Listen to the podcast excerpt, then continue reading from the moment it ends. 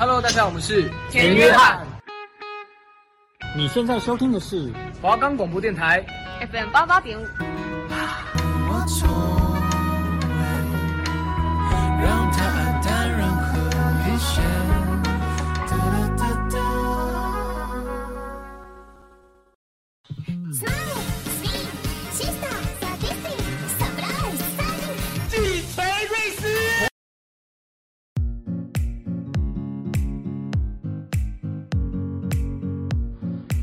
打破眼界，放眼未来，你的人生由你自己掌控。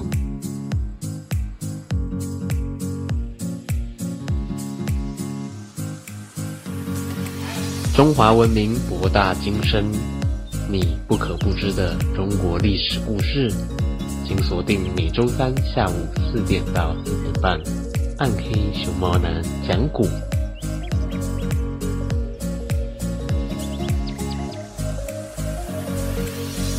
欢迎收听《鬼之狂暴》，喵喵讲古，我是主持人《鬼之狂暴》，喵男。我们的节目可以在 First Story、Spotify、Apple Podcasts、Google Podcasts、Pocket Casts、Sound Out Player and KKBox 等平台收听，搜寻华冈电台就可以听到我们的节目喽。嘿嘿，那好了，废话不多说，我们直接进入正题哟。熊猫昭告年，只夺我口爱。张飞是三国时期很有名的猛将，威震敌胆。曹军众将都不敢轻易和张飞作战。曹操手下有一员大将，名叫张合，也是武艺高强。他在曹洪的麾下打仗，经常获胜。曹洪和马超连日对垒，双方僵持不下。曹洪怕中埋伏，只好领兵退回自己的营地。张合很不服气，来见曹洪，问道。将军既然已经来了，为什么要退去？哼！曹洪说：“我怕中了埋伏。”张合却说：“我才不怕，愿领着本部人马攻打巴西。如果拿到了巴西，”那么拿下蜀地就易如反掌喽！吼！曹洪说：“巴西太守张飞十分厉害，你可不能轻敌呀。”张合说：“人人都怕张飞，我看他像小孩子，我这次去一定把他捉来。”哼！曹洪说：“如果失败了怎么办？”张合说：“我愿受军法处置。”好。张合立下军令状，带人攻打张飞把守的城池。张飞得知张合领兵来，亲自率人马在正面迎敌。谋士们说：“这里地势险恶，可以埋伏。”将军领兵出战，另外派部队从后面突击，这样就能把敌人给打败了。张飞听从谋士的计策，亲自带领一万人马和张合相遇。两军摆好阵势，张飞出马和张合打了起来。他们打了三十多个回合，张合的军队忽然乱了起来。原来张飞偷偷的派一支人马绕到张合的后面，前后夹击。一下子杀得张合溃不成军，仓皇逃命。张合退入山寨中，让士兵好好的防守，却每日欣赏歌舞、喝酒取乐，任凭张飞怎样叫骂，就是坚守不出。想等张飞心浮气躁的时候，再趁机击败张飞。就这样相持了五十多天。张飞挑战了无数次，张合纹风不动。张飞无可奈何，也喝起酒来。每日喝醉后，再到山寨前骂了一通。这消息传到刘备那里，刘备大惊，怕张飞饮酒误事。诸葛亮得知后笑了说：“原来如此，阵前恐怕没好酒。成都的好酒多，可以送五十坛美酒给张将军，让他喝个痛快。”刘备对此十分的不解，就向诸葛亮询问。张飞向来喝酒误事，为什么军师反倒要送酒给他？诸葛亮笑着说：“主公和张飞做了多年的兄弟，怎么会不知道张飞的为人呢？张飞向来很刚烈，但是攻打西川的时候义愤严严，这不是一个只有勇气没有头脑的人能做出来的。张飞也是粗中有细的人。”他现在和张合相抗五十多天，每天喝醉以后就去骂阵，旁若无人。这分明不是贪杯，而是击败张合的计策。刘备听了诸葛亮的解释，还是不放心，又派人去援助张飞。张飞收到美酒后，就把酒列在帐前，命令士兵开怀畅饮。张合在山上看见张飞的帐外饮酒嬉戏，自己反而沉不住气，怒气冲冲地说：“张飞欺人太甚了！”哼。于是传令当夜下山劫营。到了晚上，张合率人马杀入张飞大寨，看见张飞还在帐中饮酒，立即挺枪跃入帐内，一枪将张飞刺倒。原来竟是个草人。张合发觉中计，刚要退出，就听一声炮响，各路人马一起杀出，山上的大寨已被张飞派人马趁机夺走了。无奈之下，张合只得带领残兵败将退到瓦口隘去了。张飞一路赶到瓦口隘，连日攻打，却没有打下来，心里十分着急。这一天，他带领十几个人来观察地势。忽然见到一些人背着背包在悬崖绝壁上翻过山去。张飞命人叫来那几个百姓，从他们口中得知有一条小路可以绕到瓦口隘背后。张飞眉头一皱，心生一计。而张合因为救兵不到，一直闷闷不乐。这一日，忽然有人来报，张飞派人在关前挑战。张合刚出关，准备迎战，就听到后面杀声四起。转身一看，山寨火光冲天，张飞带着一支人马正从山寨杀出。原来张飞早就已从小路绕到瓦口隘的背后，从背后攻了进去。张合见大势已去，不敢再战，拍马落荒而逃。等到张合见到曹洪，部下只剩下十几个人，曹洪大怒说：“我叫你不要去。”你立下军令状，偏要去，到现在丢了三万人马，还回来干什么呢？他命令手下把张合推出去要杀。众将纷纷求情，说：“千军易得，一将难求。张合虽然有罪，可是曹丞相一直很喜欢他，可以免了死罪。”给他五千兵马去攻打别的关口，曹洪没有办法，只好答应。好了，今天的故事啊，不对，第一段故事就到此为止喽。那么我们在进入第二段故事之前呢，我们先来听一首江蕙的《异乡的城市》。我们的节目可以在。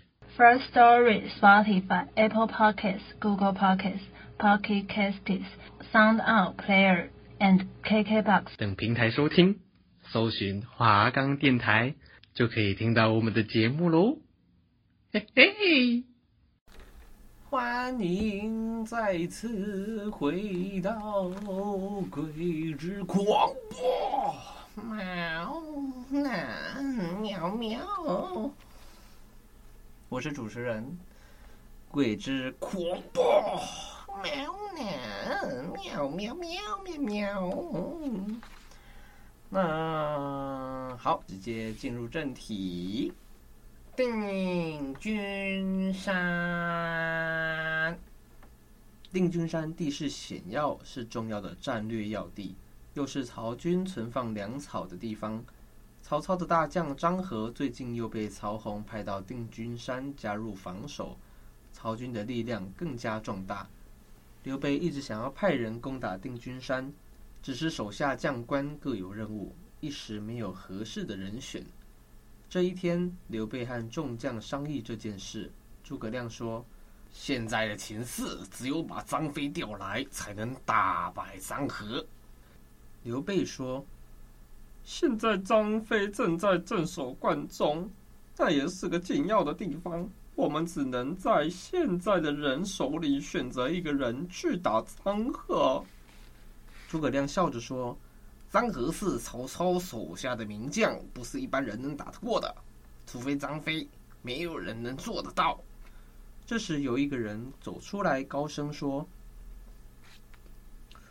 军师为什么这样轻视众人？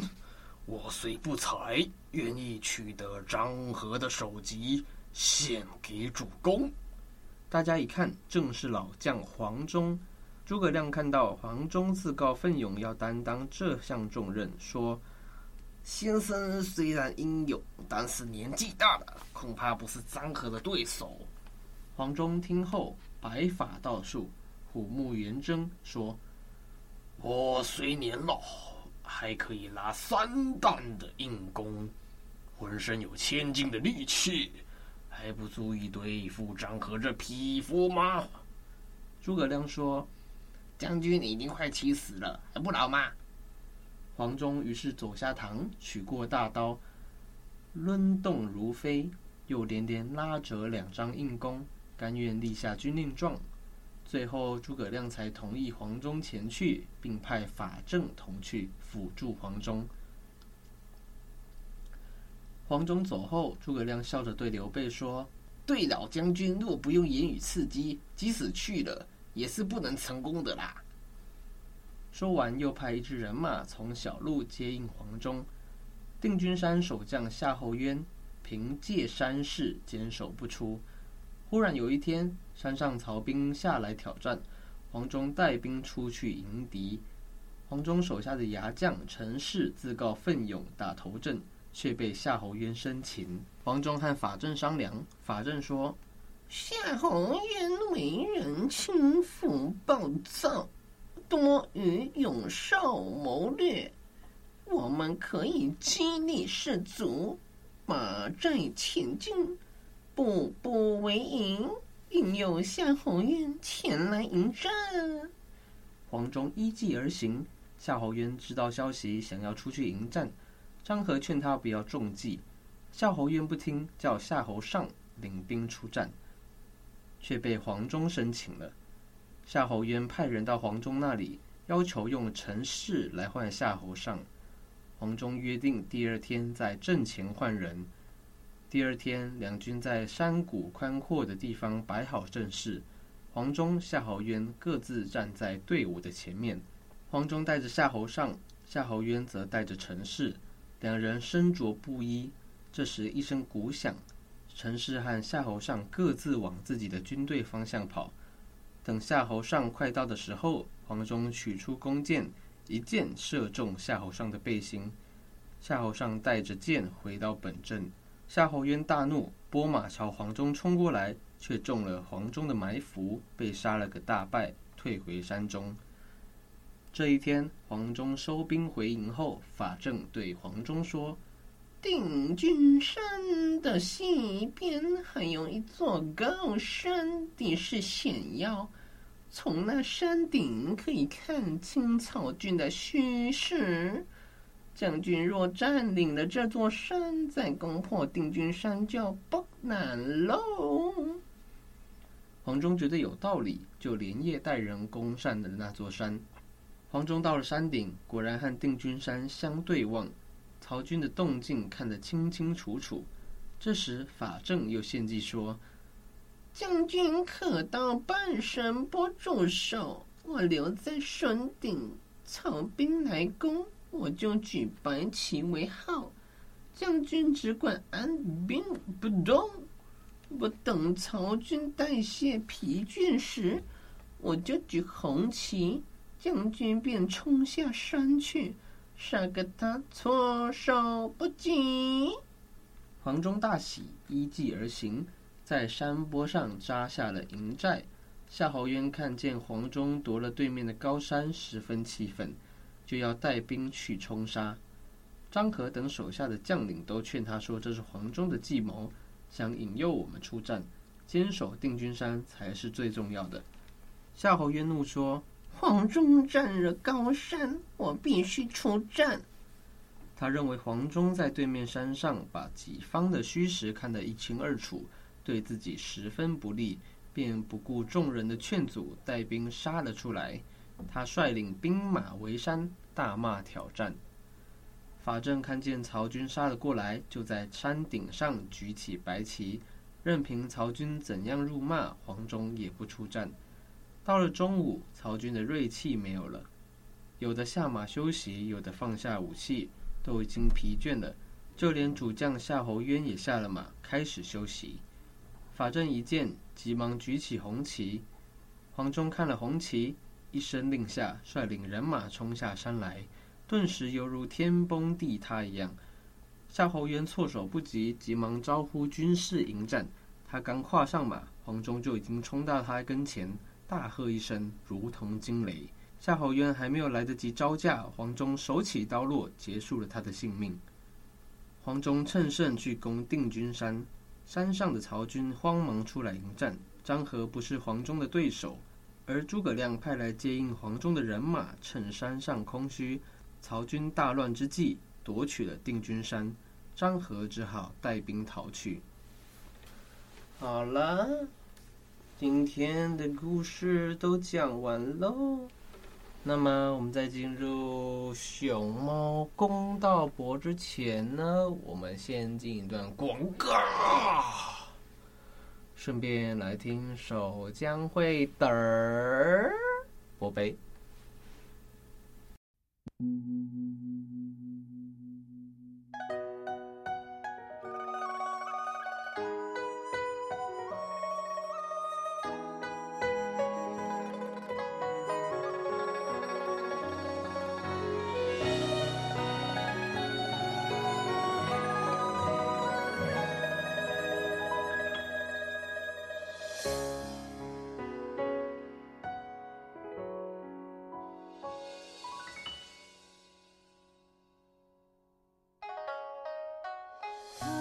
清风一直吹，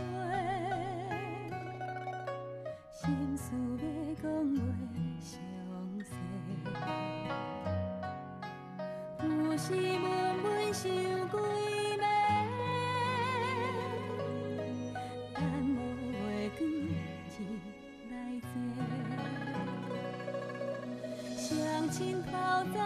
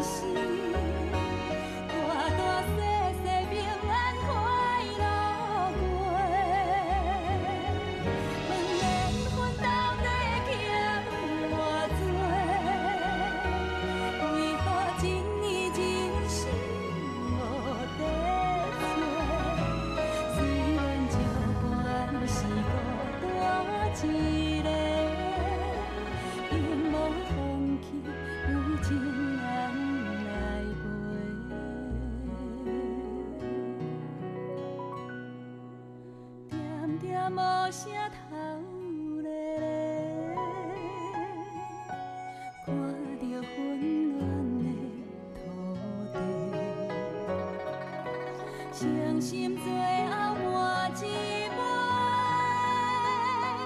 望天替咱保庇一个，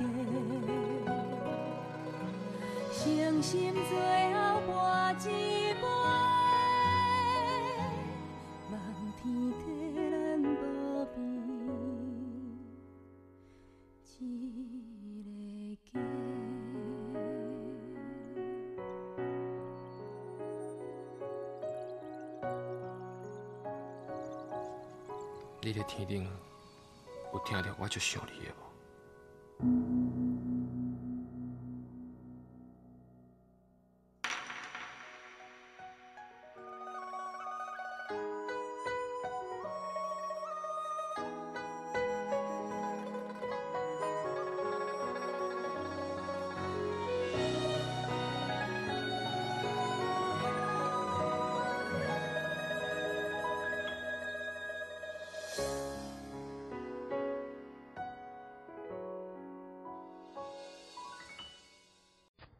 那个因为时间不太够，所以鬼之狂暴毛男我呢，决定来给大家背一下这个九九乘法表，来耗个时间，看能不能多耗三分钟哦。九一九，九二十八，九三二十七，九四。三十六，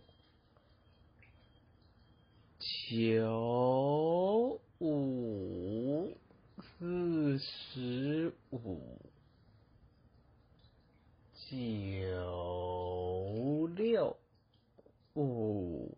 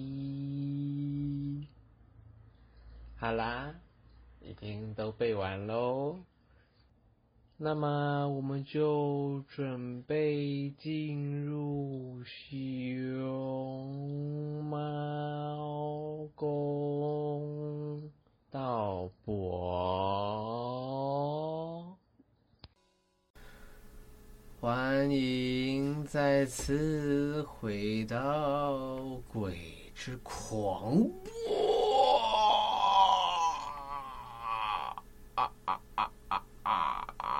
猫男，江谷，我是主持人，鬼之狂暴啊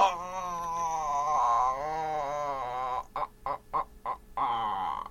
猫男，那今天的故事大家是不是觉得非常精彩呢？不知道各位有什么想法吗？嗯，那就给各位大概十秒钟，让大家想一想哦。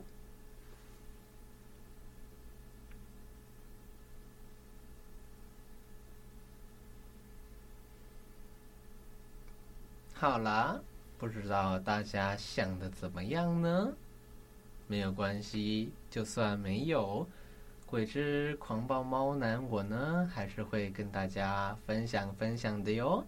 好啦，废话不多说，我们就进入这一趴的主题喽。熊猫公道播，